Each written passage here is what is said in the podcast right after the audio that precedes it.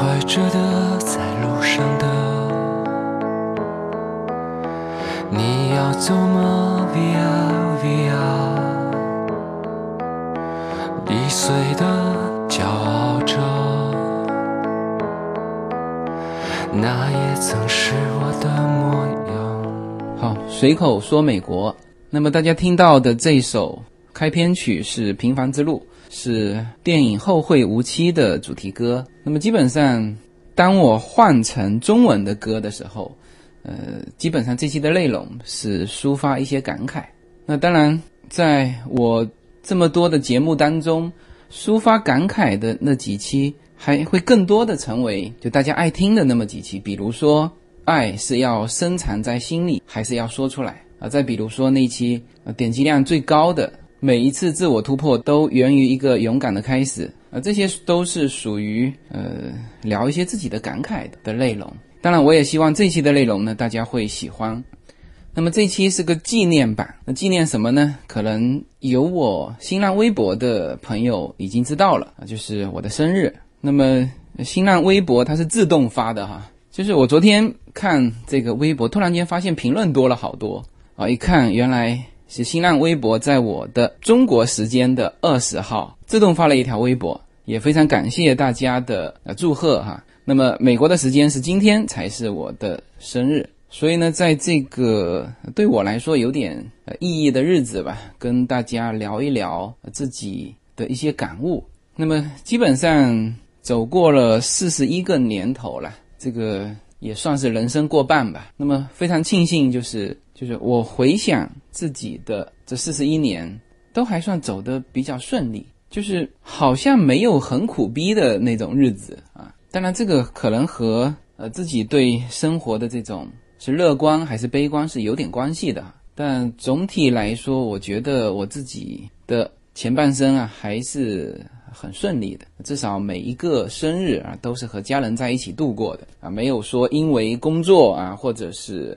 什么情况啊？这个生日还坚守什么工作岗位，还出差啊？这些就回想起来是都没有。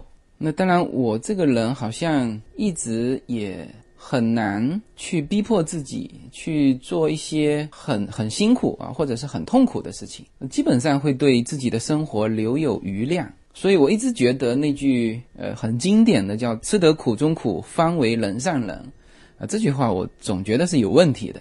啊，但是呢，这句话应该也算是中国传统教育的很经典的一句话吧。但是我觉得这句话，无论是前面那句还是后面那句，都是有问题的。那么你你想想看哈，这个这这句话就充分体现了这个中国传统当中，就是把这个人啊分成三六九等，就是不平等嘛。呃，为什么要努力呢？是因为要成为人上人。然后呢，这个。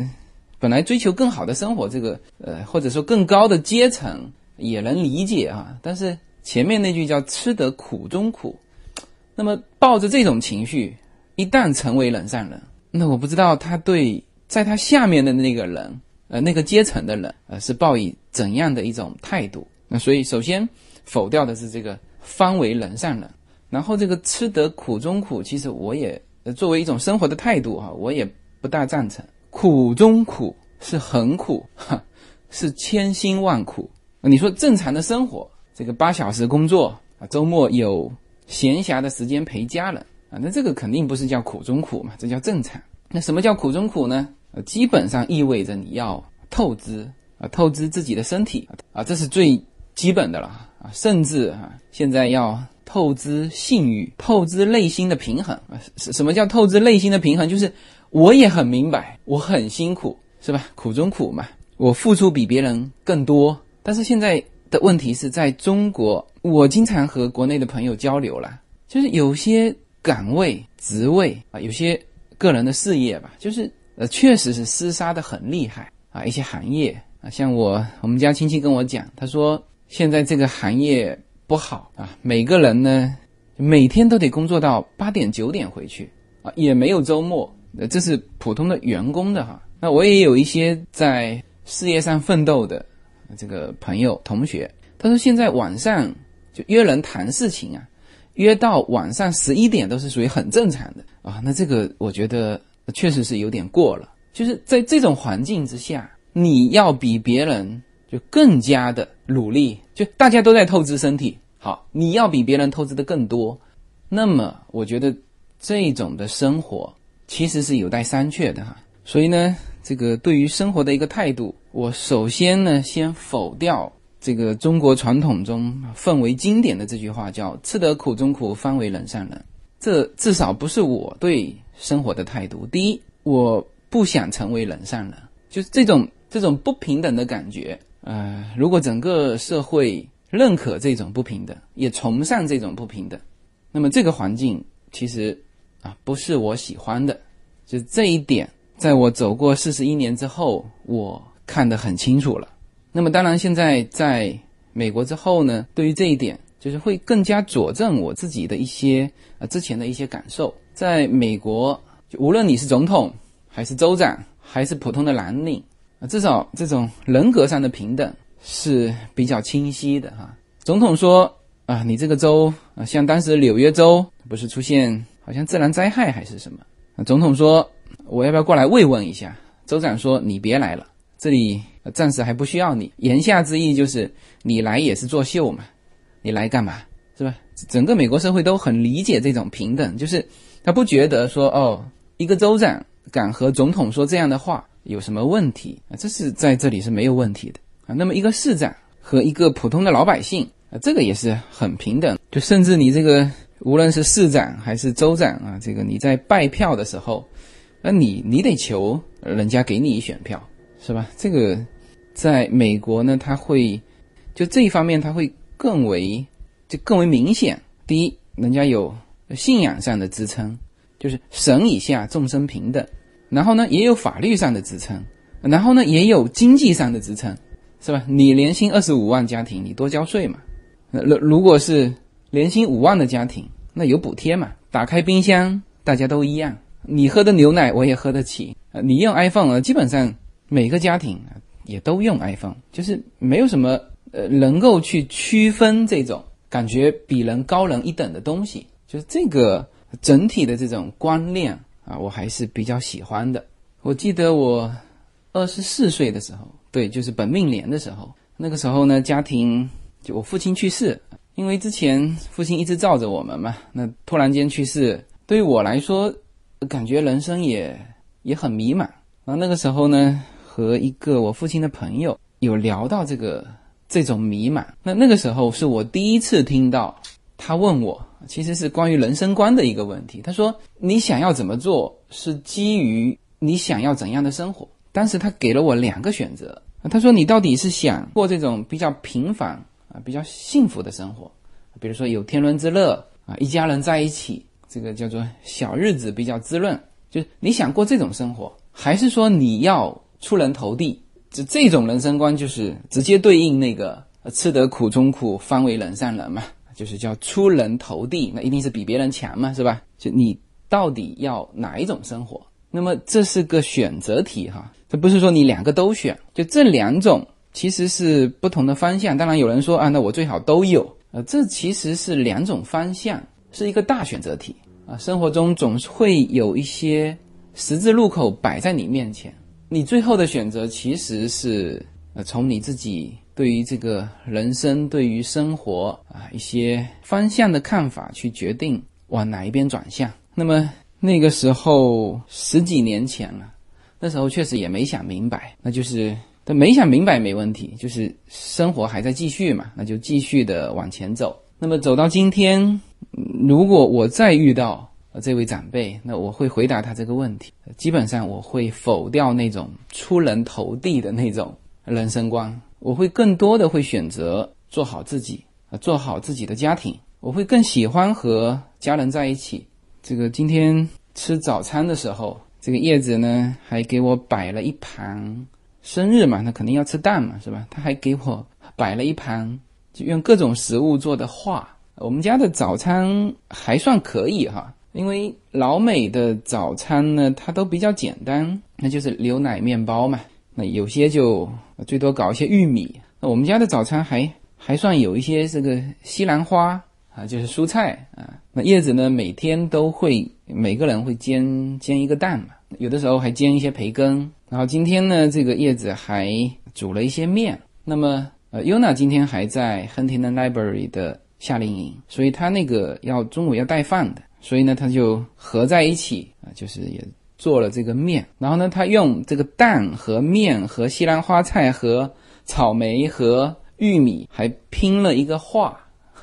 那么每个生日如果都能够这样过啊，那我就觉得很开心啦。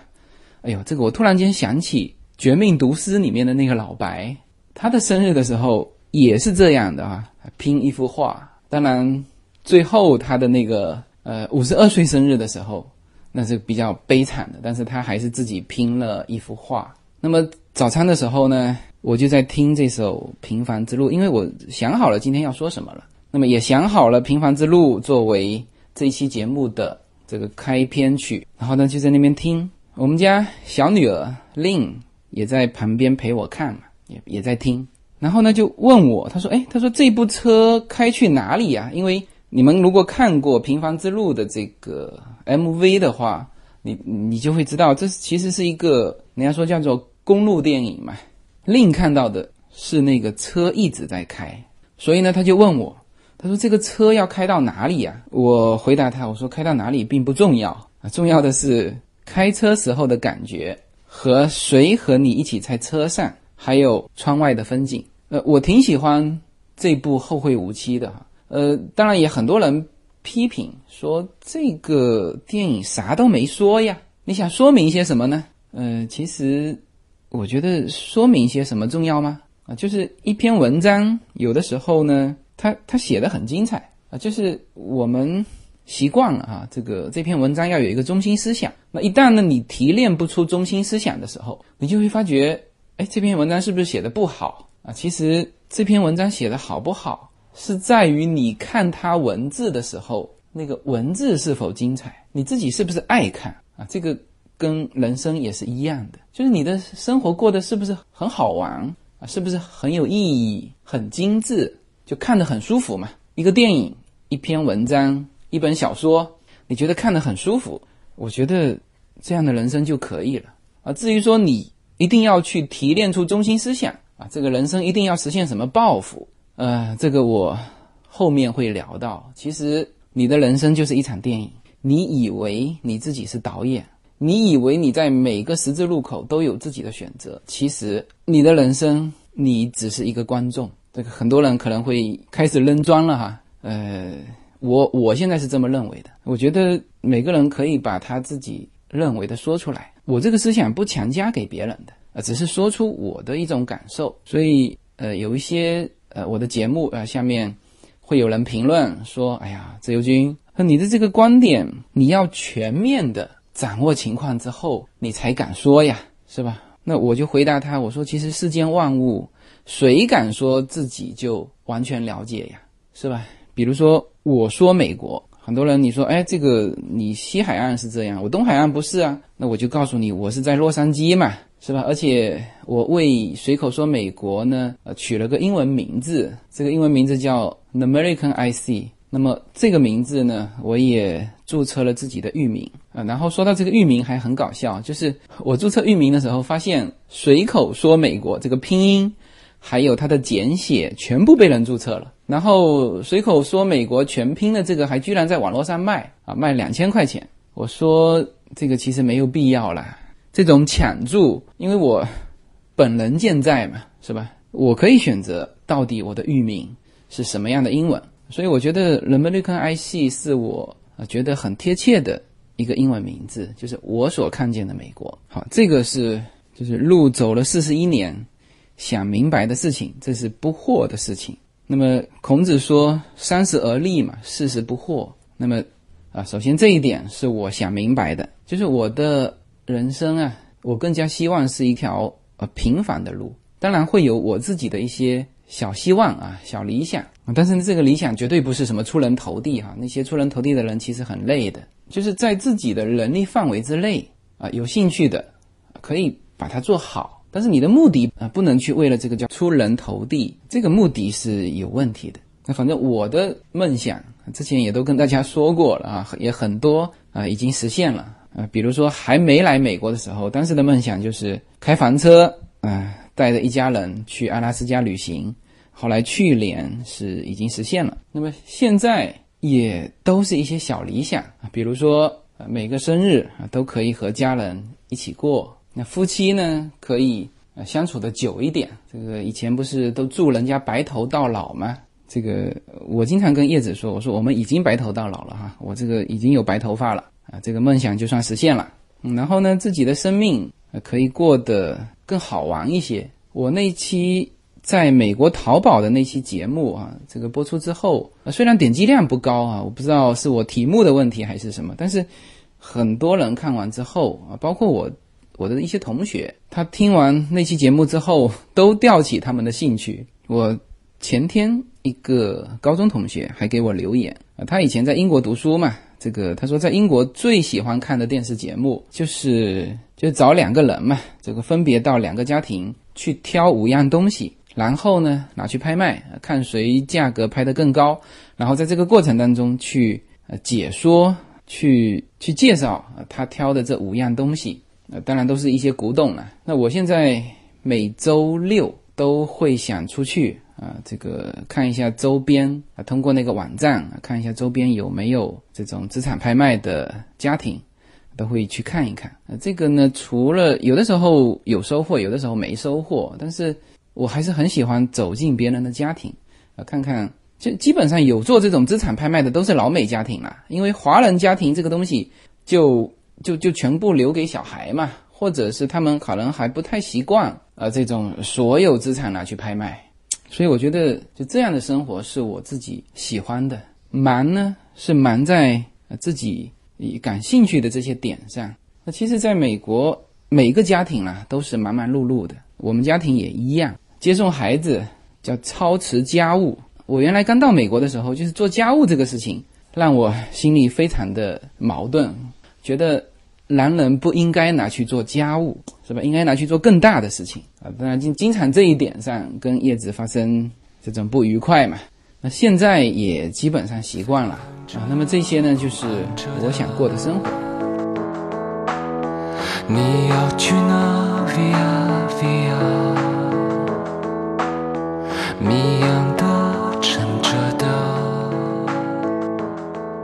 每一次自我突破都源于一个勇敢的开始。大家好，我的新专辑《随口说美国》的中美跨境创业与投资专辑已经上线。移民之后做什么？家庭资产如何在美投资？中小企业遭遇瓶颈，如何进行对外突破？这些话题是这个专辑希望和大家探讨的话题。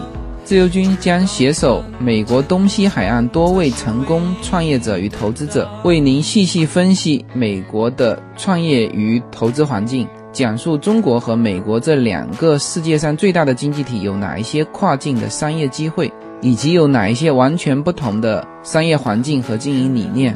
如果您需要自由军和二十多位成功的美国创业者和投资者成为你的智囊团，那么加入我们吧。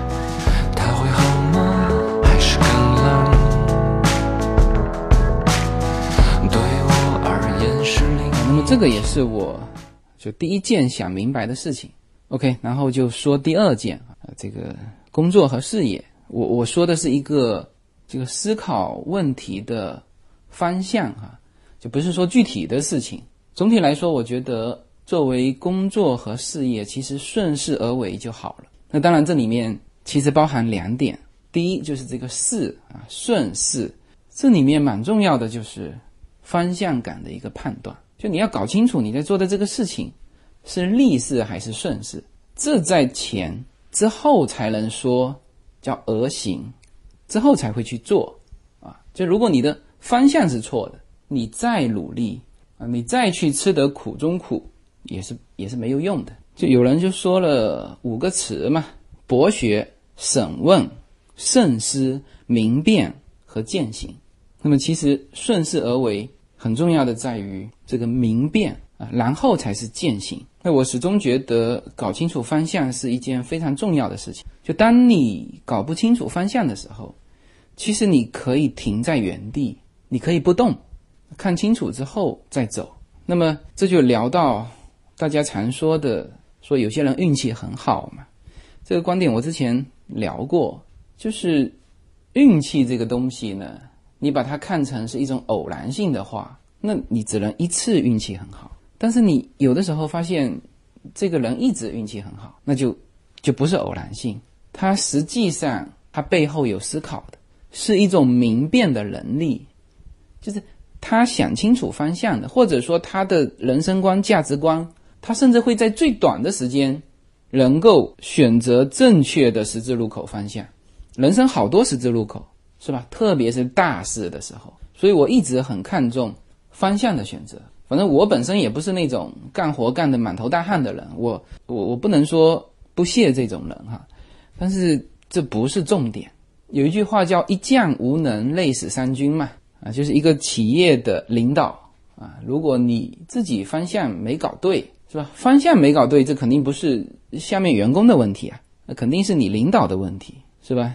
然后呢，但是跑腿的是员工啊，干活的是员工啊，啊，但是由于你方向没对，实际上公司就算是每个人都干到八九点，其实也不是好的一种方式啊，你甚至是在错误的路上走得更远啊。那有些人会说，那这个这个行业就是这样啊，那你离开这个行业呀？你说我所有行业都看过了。那你能不能自己去创一个行业出来呀？啊，当然这是一种，这是一种能力了，是吧？就像我这个随口说美国，那我是第一个以这种方式来说海外的。那那这个喜马拉雅也认了嘛，说我呃开创了一种风格啊，那这就是自己开了一片蓝海嘛。其实这种机会很多啦，呃，人家现在为什么说叫跨界嘛？就是这个行业与行业之间它有一个空隙。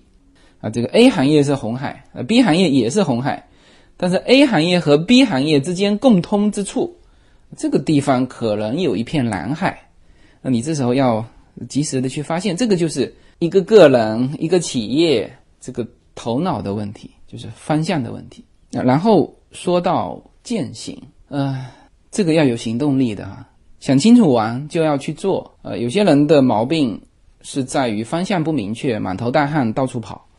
呃有些人的问题在于，想都想得很清楚了，他他没有勇敢的去做，呃，这些都是有问题的。那么，所以说叫践行啊，也有人说叫力行，都一样。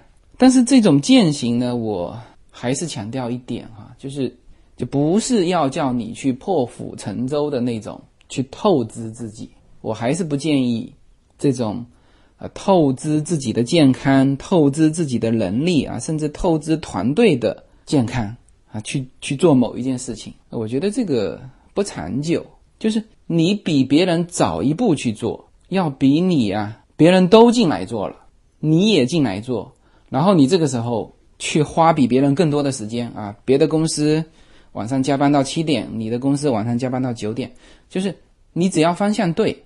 其实正常的去做，效果就已经很好了。那么如果方向不对，太用力，不见得是件好事啊！我始终一直强调这个这个方向的问题啊。这个是我自己就这么多年，大家知道我是零二年就参与了一个创业团队，然后其实一直这么多年也在中国这个就是市场第一线，我自己具体就经营的这个公司啊，始终是。一两百号人，就是属于反正不算小的这种公司，所以我特别能理解。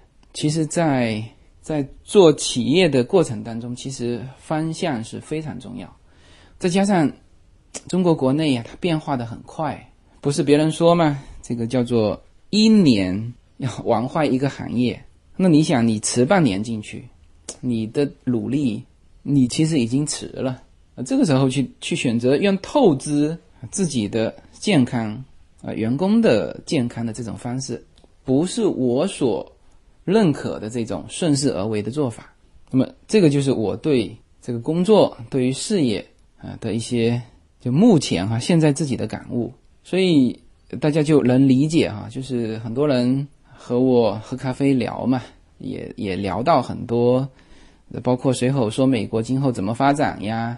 呃，他们觉得呃这个平台很好啊，这个要就给我出了很多点子嘛。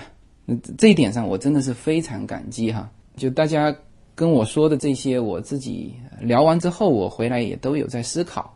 但是我刚才说到的这种顺势而为，啊，以及呃这里面的包含的这个内容，聊完之后，应该大家就能理解啊。这个我不太愿意在工作和事业上给自己太多的这种压力啊。但是呢，呃，如果说确实是方向对的，那么我会。我会想明白之后啊，再开始做。那比如我新开的这个创业与投资的这个专辑，呃，这个方向就是对的，因为这又是第一个这个自媒体啊比较专业的聊跨境的呃创业和投资，这个刚需很强烈的，这个刚需不比移民来的少啊。那么这个是自己感悟的第二点。那么其实四十岁这个年龄啊，啊，人家说叫正当年嘛。那么这个正当年呢，也就意味着你要承担最多的责任和压力的年纪，是吧？真的是叫上有老下有小，中间呢还承受着这个个人抱负和事业啊的这种压力。因为其实可工作的时间没有多少年嘛，这二十多岁属于就算出来混也是学习的阶段、交学费的阶段，三十多岁人脉刚刚。长起来，四十岁左右，那确实是一个可以往前走的这个年龄。但是呢，也有一句话啊，说这个说每一个四十岁的男人，有时都会有一种生不如死的感觉啊。这个当然，这个文章的题目呢，又是拿来吸引眼球的哈。呃，但是也说出一些这个年纪的人的一种一种情绪了，就各种压力。然后呢，如果在这个时间，你如果再失去方向，那真的是感觉很不好，但是偏偏又非常容易在这个时间点失去方向。中国社会是一个变化非常快的社会，中国社会其实要比美国社会的这种就差到更多。就美国是节奏蛮快的一个社会，所以世界上如果说有哪一个社会形式，呃，是适合中国去学习的，那其实就是美国这个国家啊。当然，这个国家制度这个我不提哈，就是。整个社会运行规律啊这一块上，那中国已经向美国学习了啊，这个倒是真的，是吧？连锁店的模式、扩张的模式啊，美国制的这种财税体系，这中国的整个财税体系是学美国的哈啊，但是呢，美国的它每一个行业还还算稳定，它的线上这个网店啊也会对实体店造成冲击，但是没有像中国冲击的这么厉害，它的行业。啊，一段一段时间啊，多少年也会说啊，这个行业从兴起到高峰到慢慢的衰落啊，它也会有啊，但是呢，不会像中国目前说一两年就这个行业就 out 了，这个需要非常快的这种学习能力，这个确实应该说难度更大，在中国，所以呢，很多人会跟我聊，他说他现在好像出来找新的方向。这是很好的哈，就是已经意识到了，而且能够提早去思考这些问题是很对的。呃，但是这种阶段有的时候会很长啊，我自己也是嘛，会有一段时间呢，会感觉自己也也失去方向。我公众号上有一篇文章嘛，叫“看不清的未来是最好的未来”。呃，这个体现了两点哈，第一，那个时候我看不清未来；第二，我还是以一种乐观的心态。来看待这件事情。啊，有些人觉得看不清的未来，前方一定是黑暗嘛？那我觉得是啊，我看不见啊，但是也许是非常好的呢。啊，所以每个人都会有这种迷失的阶段。啊，但是我告诉大家哈，不必担心，这个就是我领悟的第三点，就是每个人的人生呢，我觉得越来越像是一场电影。你总以为自己是导演，我的命运我掌握啊，觉得自己是个编剧啊，我来这设计啊自己的人生，叫规划人生规划啊。其实很多国内的这个人生规划，呃，最多是个职业规划，人生不太可能规划。哎，我说到这一点，很多人又要扔砖头哈。这个，哎，我只是分享自己的一些感想了，我。再次重申哈，我很多观点我不要求，就你有同感，你可以和我共整一下啊。但是你如果觉得没有同感，我我只是众多的表达自己观点的人当中其中一个。OK，人可以有很多种观点，叫求同存异嘛。那么你经常觉得自己是个导演，其实呢，你只是个观众。我最近这种感受是越来越强烈啊，因为我呢，中国、美国两头跑嘛，有的时候开车开车就恍惚又回到了中国，那有的时候在中国，呃，一恍惚之间回到美国，就是这种很蒙太奇的那种感觉。我上周周末，这个优娜又去参加呃一个一一种叫文艺汇演吧，反正去去演出。啊，我在我的新浪微博里面也发了他演出的这种视频，小视频啦，不是大视频。他他跳了两场舞，然后呢，这个跳完之后，别的节目还在继续嘛。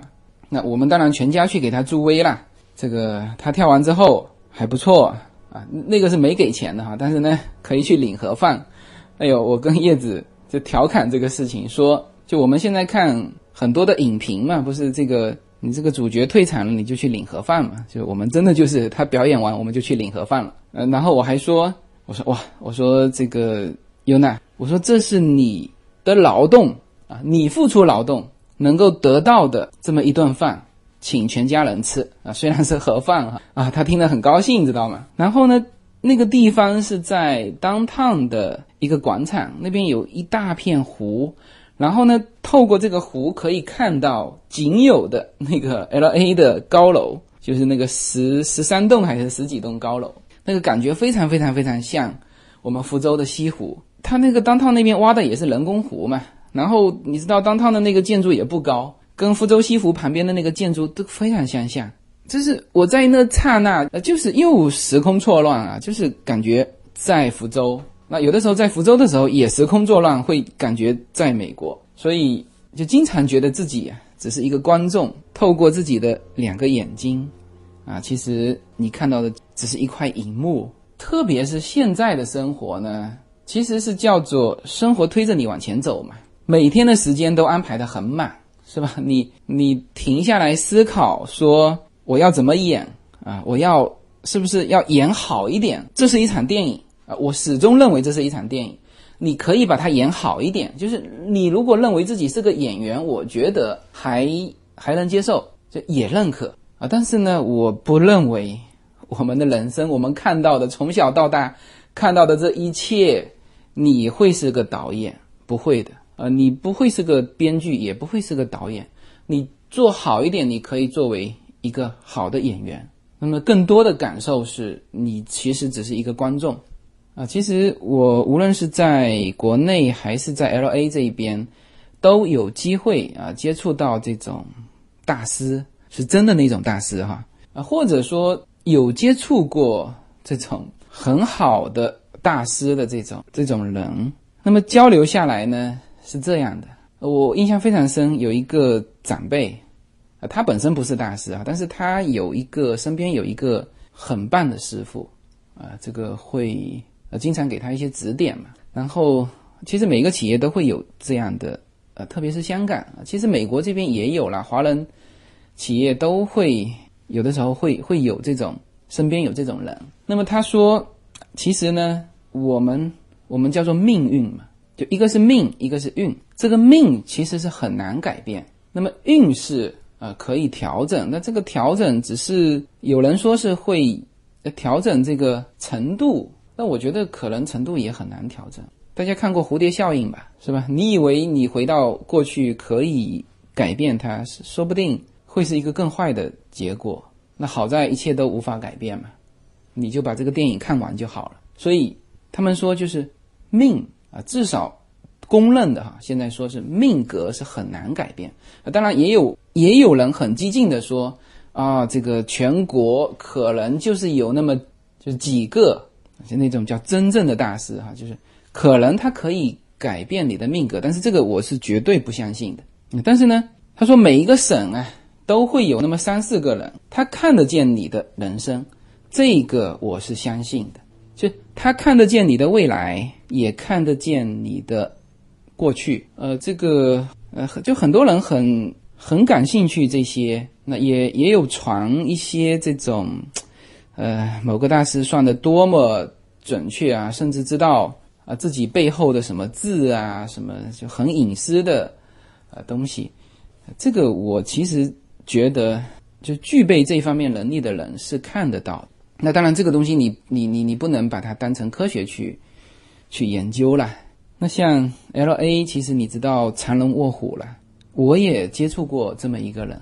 但是呢，我这里说一句话哈，就是我建议大家不要去看，不要去算命。我为什么这么说呢？我现在的观点就是，我们的人生啊，就是一场电影，这是你一场个人的电影。就无论是人生得意，还是陷入低谷，这个剧情都要进行下去。这是你个人的一场电影，就是你在得意的时候知道，OK，这个是这个是电影的精彩之处嘛，是吧？你在低谷的时候，你也要相信这个电影要继续的嘛，这个一定会峰回路转嘛，这车到山前必有路嘛。只要你的生命还在继续，你就不会那么糟。但是呢，这场电影你一定要。一定要让别人来给你做剧透吗？他是有可能看过你这场电影的，人家具有这种能力的呀，是吧？知道你的过去，知道你的未来，但是你愿意让他看吗？那反正我是不太愿意，是吧？我的过去我也不想让他看到，我的未来我也不愿意让他剧透。这个最近不是在播那个《权力的游戏》吗？第一集啊，第七季的第一集刚刚播完。哎呀，我那天。啊，挺后悔的，正好点了一个 YouTube 上面的这个关于第七季的七集的全部内容，然后点进去了嘛，就全部把它看完了，就全部剧透了，知道吗？呃，他剧透到最后，这这个龙妈的一条龙还被还被那个异鬼呀，这个转化了一条龙。哎呀，我说这个剧情真的是很好，但是他剧透了，这个看起来就就没有那种感觉嘛。嗯，所以我是不希望我的人生被剧透的，所以呢，我不太建议大家去去算命。然后呢，其实我觉得，呃，首先我是相信有这种大师的哈，但是我觉得真正的会看到别人过去和未来的人，其实应该蛮痛苦的。他会看到很多的不幸的事情嘛，然后那种就得意洋洋、到处吹嘘自己能看得见的，我我相信就是。正常的不应该是这样，就真正能看见这些东西的人不应该是这样。呃，然后我的这个观点如果成立的话，哈，那其实是就是不仅命很难被改变，就是运其实也很难被改变。呃，我记得也是十几二十年前嘛，那那个时候我是就跟着一个人去我们福州旁边的一座山上去抽签，他说那个签特别灵，然后我就在那边看着，我自己没抽哈，我就在那边看着。他那边有好多的签，就抽签的那个桶嘛。然后呢，抽抽抽，抽了一根网，他要把这根签啊，带着这根签拿到另外一个地方去拿那个那个签的注解。那么这个时候不是签盘里面就少了这根签吗？那我看着他第二个人上去又抽了，就是他抽的时候这个签是不完整的，就少了那根签嘛。前面那个人拿去去求注解的那根签嘛。然后我就跟我的那个朋友说：“我说这个啊，你说它很准，这怎么准呢？这里面都少了一根签呢，怎么会准呢？” 我那个朋友很很搞笑，他跟我说：“他说没有错的，他说少的那根签也在佛祖的这个计算范围之内啊，算算好了，你不会抽到那根签。所以如果是这样的话，其实你一切啊都是都是注定好的。这个话有些人说啊，那你这个有点悲观，不对。”不对哈，大家听过我这么多期的节目，知道我这个人就内心深处还是有积极的程度吧。虽然有的时候这个脸看起来会那种皱着眉头啊什么，就这里面就是很重要的有一点，就是很多人会很遗憾自己欠缺了些什么。有些人身体有有病，或者说孩子身体有病。有些人呢，他在陷入这种人生低谷的时候，他心情会非常不好。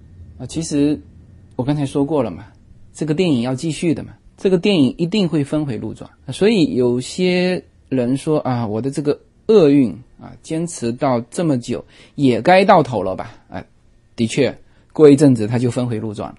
所以呢，你在觉得自己不顺利的时候，其实你呢就就想开一点啊，至少保证这一刻的心情要是好的。呃，我呢上周。这个跑了一趟加州首府，这高晓松说叫三颗馒头嘛。呃，我还是第一次去他那边，因为经常是旧金山、洛杉矶跑嘛，但是就是很难拐进去。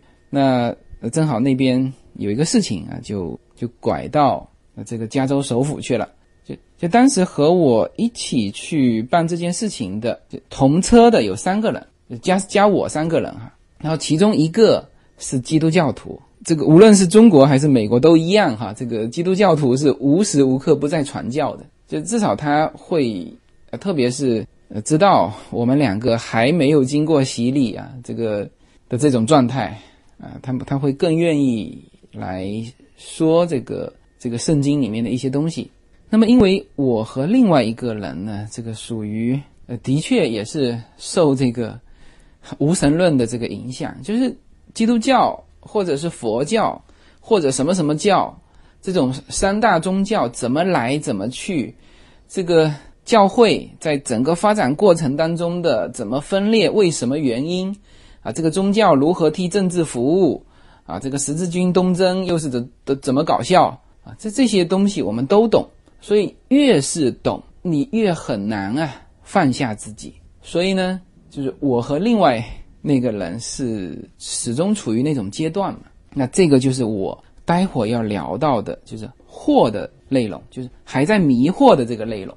那么当时就有一个讨论嘛，就是这个已经洗过礼的这个朋友，他就始终希望我们啊能够能够信上帝。那么他希望我们。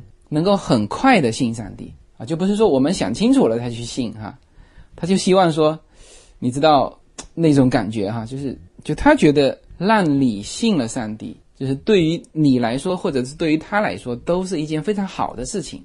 那当时我跟他有这么一段对话了，我说，那按照你的理解啊，这个神啊，是不是安排了一切？他说是啊，他说他安排了一切呀。那我说，那就每个人的。人生也都是他安排好的咯，是吧？啊，他说是啊，那我说行了。我说如果是这样，那么我什么时间信上帝也是神安排好的，或者说我就没有这个资格去信上帝，是吧？就是如果我终其一生还不可以参透的话，那也是神的安排，是吧？也就是说这个时间点也是定好的。呃，当然会身边出现了这么。呃，一个、两个、三个、四个，不断的出现这种向我宣教的这些人，这些也是安排好啊。当这个东西累积到一定的点的时候，OK，那这个就是排期到的时候啊。现在就是排期还没到，OK，这个是我对于自己啊过去啊最重要的是未来的一种认识，就是你按照你的性格，按照你的能力，就不断的学习，你就往下走就是了。你不必担心说，呃，未来是会很不好，或者说未来会没有你想象的好，因为未来不会凭空出现啊啊！比如说，就很多人还说，那你有选择权啊，是吧？每一个十字路口你都有选择的这个这个权利啊，这个人生是我把握的。其实你想想看，你凭什么这么选？你为什么这么选？你还不是综合了你自己的各种资源，是吧？包括了你的眼界、你的知识，是吧？你的资源以及你的自己的风险承受能力，你去选的嘛？你没有无缘无故选的嘛？那么这些基础的要素是固定的呀，是吧？你出生在什么家庭？你什么时候可以开阔你的眼界啊？受到全球化的这种教育影响，是吧？你身边拥有的资源，你有多少钱，是吧？你认识什么人，是吧？以及你这个血型是 A 型、B 型还是 O 型？啊，这个叫性格嘛，就这些东西是固定的呀。你到了这个十字路口，一定是往这边走呀。那有有些人说好，那我就我原来都是这么选的，选是往往左拐，我今天就要往右拐，这就是我改变我自己呃人生的这种尝试。你错了，因为你的基因里面就有那么一两下，偶尔会一时兴起改变原来的习惯的这个基因在，所以你在这个时间点会往右拐。OK，这个是我可能会被扔砖头的这种六论哈，呃，作为一个比较好玩的内容跟大家分享。没有什么能够阻挡的向往。人生是一趟旅程，精彩的是沿途的风景。大家好，非常高兴能够在二零一七年继续和大家相遇在随口说美国。那么现在大家除了听我的音频节目之外，大家还可以登录我的微信公众号，公众号的名字是英文大写的 L 一，然后是数字二零一零零一一五，大家可以找到无限空间。这是一个新移民家庭和一个在美国打拼的一个普通创业者的个人空间。同时，我还开通了新浪微博，名字也是随口说美国。移动互联网的神奇之处呢，就是可以把同类的人拉得很近，天涯若比邻，世界地球村。让我们享受这个自由连接的世界吧。蓝莲花。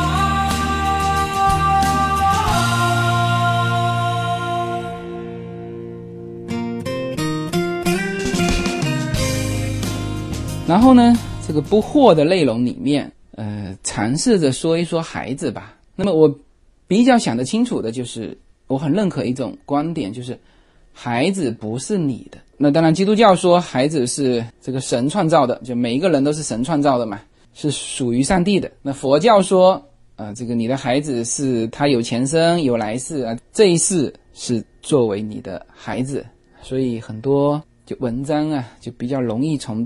这一些点去切入，呃，去去博取大家的感情嘛。说这个父子父女一场，只有今生没有来世啊，所以要珍惜啊，这些都是对的啊，这就非常好。那么我是非常认可的，就是孩子是他自己，在他那部电影里面，他是主角，你是配角。他通过你的身体来到这个世上，他是他，你是你，孩子不是你的私人物品，那他有自己的天赋。兴趣有他自己的人生经历，有他自己的思考。那么我们作为父母啊，该做的是什么？就是你在他的电影里面扮演的这个配角，你把他演好啊，尽其所能的给他这个家庭能够提供的，我觉得就就 OK 了。那么我有的时候会听到一些家长的抱怨，就是说他觉得这个养孩子啊很苦，带孩子呢吃吃了很多苦嘛。啊，经常会跟孩子说一句话，就是我很不容易，我为你付出这么多。就有的时候，我们自己小孩不乖的时候，都会有这种想法，知道吗？那么这个首先说付出这么多这个话啊，这个想法是错误的啊。第一，你这是你的职责嘛，在你家庭能够允许的范围之内，你就应该提供给他。当然，你别去透支哈，这个我非常非常不建议去透支。那么，但是你这个时候向他提出说，我付出这么多，那么这个东西会造成今后什么呢？就是我得到的太少，明白吗？就这个东西如果缠住你的心啊，你一直是这么想的啊，我付出这么多，呃，我个人建议哈，你少付出一点，OK？你少付出一点，要比你现在说一直有我付出这么多的这种想法要好得多，心态平衡，子女与父母之间。呃，除了小的时候，他以后还会有很长的路要走啊！你现在一直说我付出这么多，那么今后一定会有那种感觉，说我怎么得到的这么少？你这小孩子怎么人家小孩怎么样，你怎么样？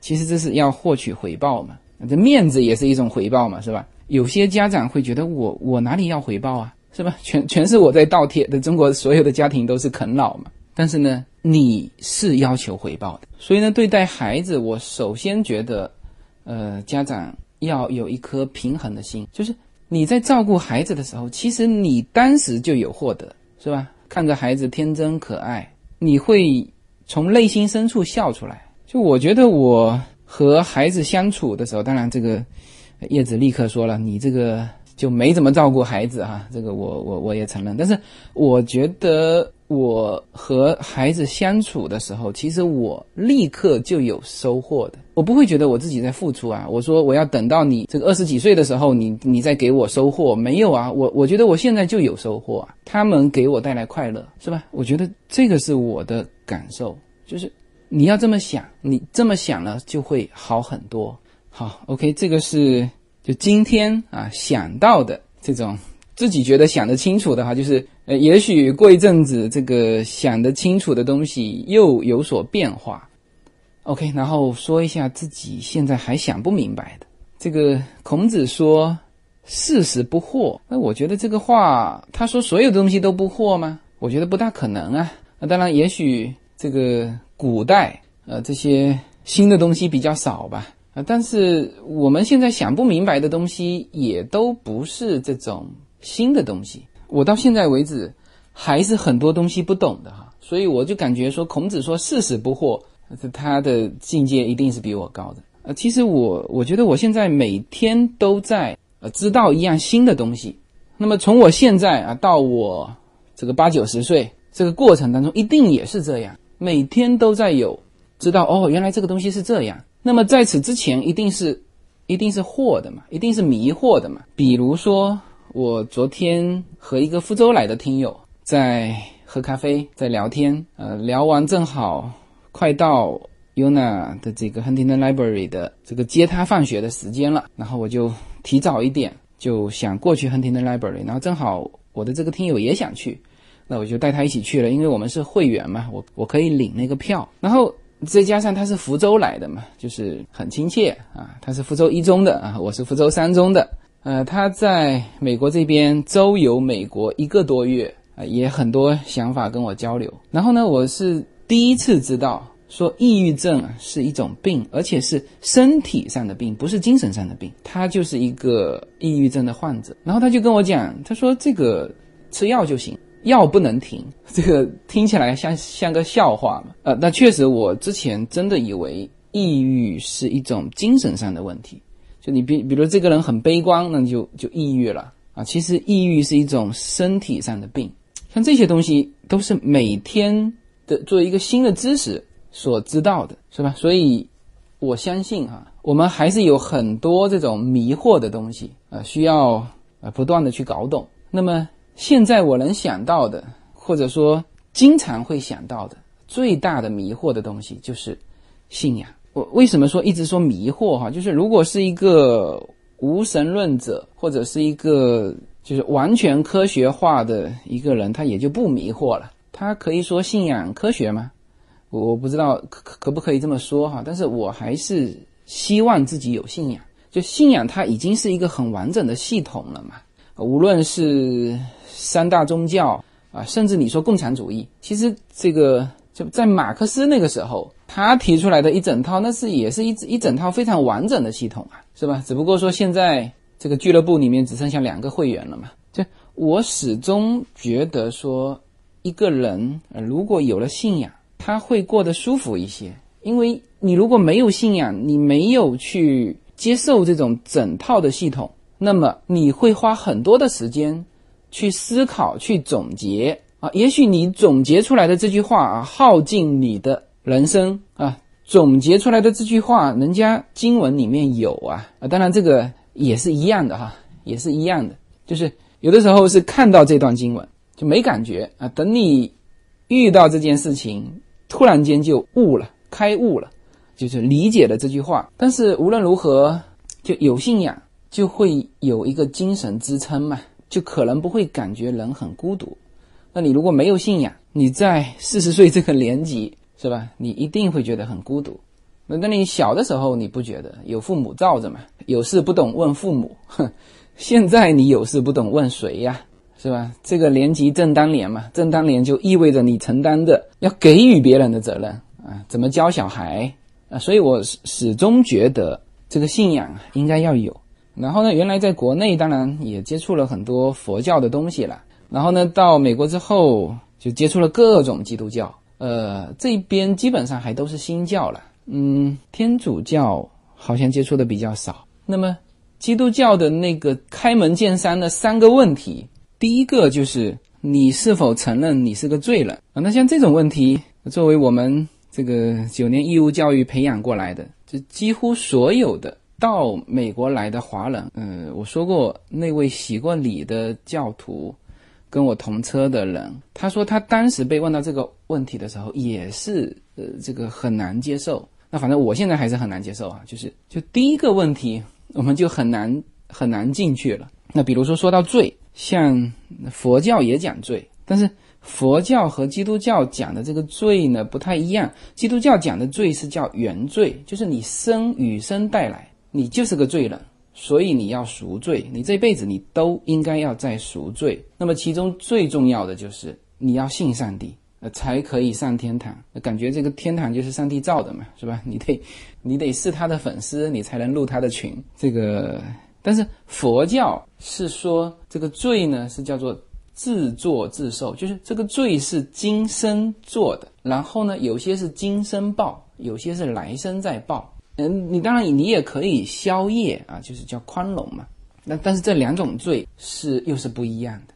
那么还有基督教呢？第二个问题，呃，你承认不承认上帝是唯一的神，只有一个神？其实最初的佛教它并没有去宣扬一个神，就是释迦牟尼的地位其实和和耶稣是一样的，就是是神的使者啊，就像那个穆罕默德一样，先知嘛，他是个人，他给你讲这些道理，就是这些东西我还是。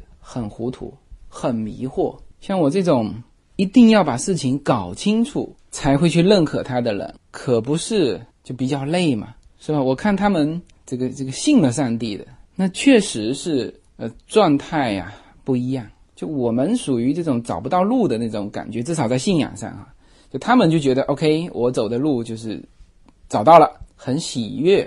那我们呢，就是属于在信仰上还在寻找的人啊，这个是我。比较迷惑的地方，因为我又看得到他们的那种安定，呃，精神上的那种安详。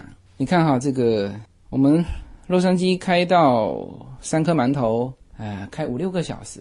我那位朋友就一直在跟我讲，就大家探讨嘛，他也不是，我们也有来有去嘛，我也反驳嘛，然后他也在他的认知范围之内，呃，给我讲解。就是整场下来，其实对我是有影响的哈，就是。我听得很舒服，就甚至我后来我有给他写了一小段话嘛，我说我感谢他能够给我讲这么多。呃，讲完之后，当然我不不是说他讲完之后我会往信上帝的这个路上多走那么一步，好像也没有差别。但是就是我在思考我自己的这个生活啊，以及整个人的状态的时候，会会觉得安详一些。就心情会舒服一些，比如说，因为他就很多东西是那种夫妻相处啊，孩子，你你怎么去教育孩子呀？就他会转化很多到这个里面来，所以我整个交流下来，我人是很舒服的。就之前可能还会有些急躁啊，就忙起来有一些急躁，哎，感觉回来之后，这也也不太急躁了。包括跟这个家里人说话，叶子事情多嘛，就会着急嘛。哎，这个最近好像也不太着急了啊。所以我是看得到呃他们的变化，而我自己在这个方面还是很迷惑啊。这个只能说我们时间还没到哈，啊，也许这辈子都不会到。那这个反正也是注定的。OK。我曾经毁了我的一切，只想永远。我曾经堕入黑暗，想挣扎无法自拔。没有什么可以阻挡对自由的向往。大家好，这里是随口说美国的移民专辑。二零一七年，我将持续更新我的移民专辑。移民是一场一旦决定就只能义无反顾的旅程。我们除了心中的理想，还要留意脚下的路。人生中总有一些事情让你愿意倾尽全力。但也总有些道路让你心生迷茫，这个时候你需要自由军为你心血奉献的《随口说美国移民专辑》。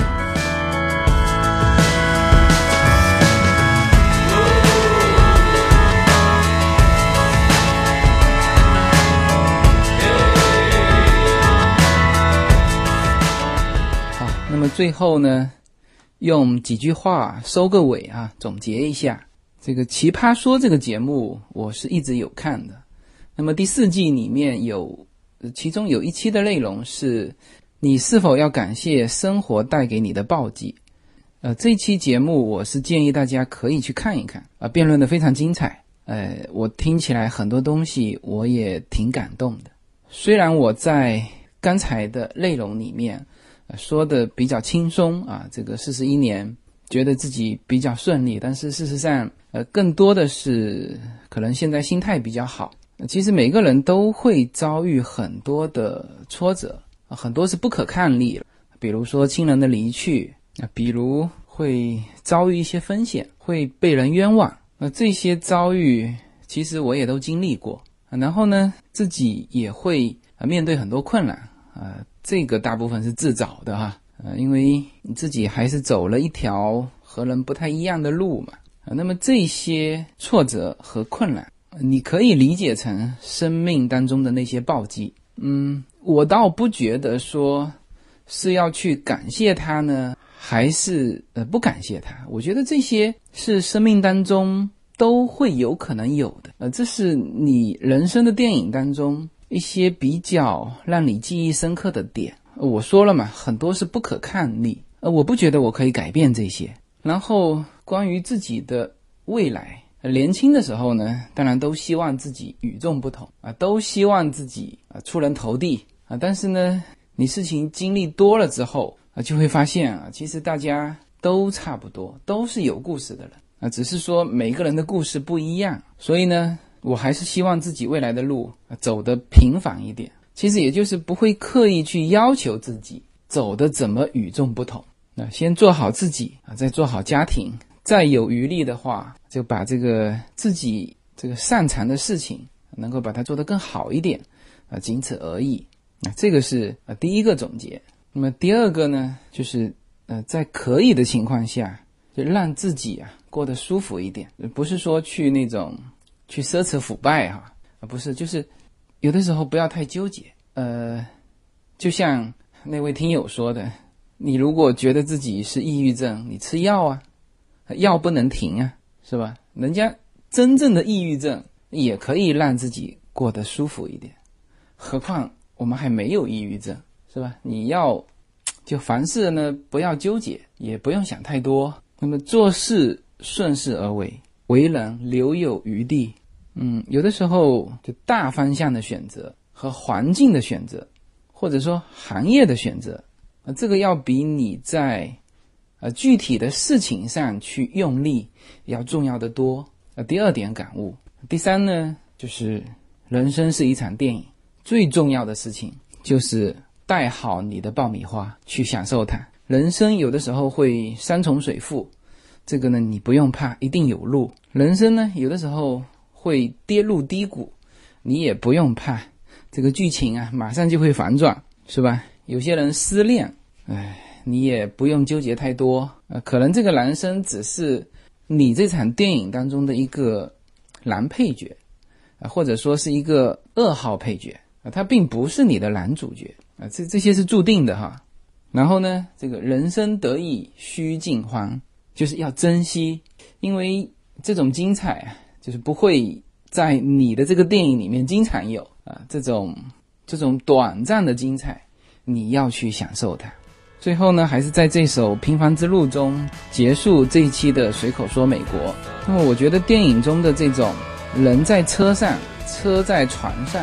船在海上的这种感觉还是蛮好的感觉，嗯，这就像我今天早上回答令的话，就是这个车啊开向哪里并不重要，重要的是你开车的心情和车上同行的人，还有车窗外的风景。好，谢谢大家。我曾经跨过山和大海，也穿过人山人海。我曾经拥有着的一切，转眼都飘散如烟。我曾经失落、失望、失掉所有方向，直到看见平凡才是唯一的答案。我曾经毁了我的一切，我曾经堕入无边黑暗，想挣扎无法自拔。我曾经像你，像他，像那野草野花，绝望着，渴望着，也哭也笑的平凡着。我曾经跨过山和大海，也穿过人山人海。我曾经问遍整个世界，从来没。想你想他。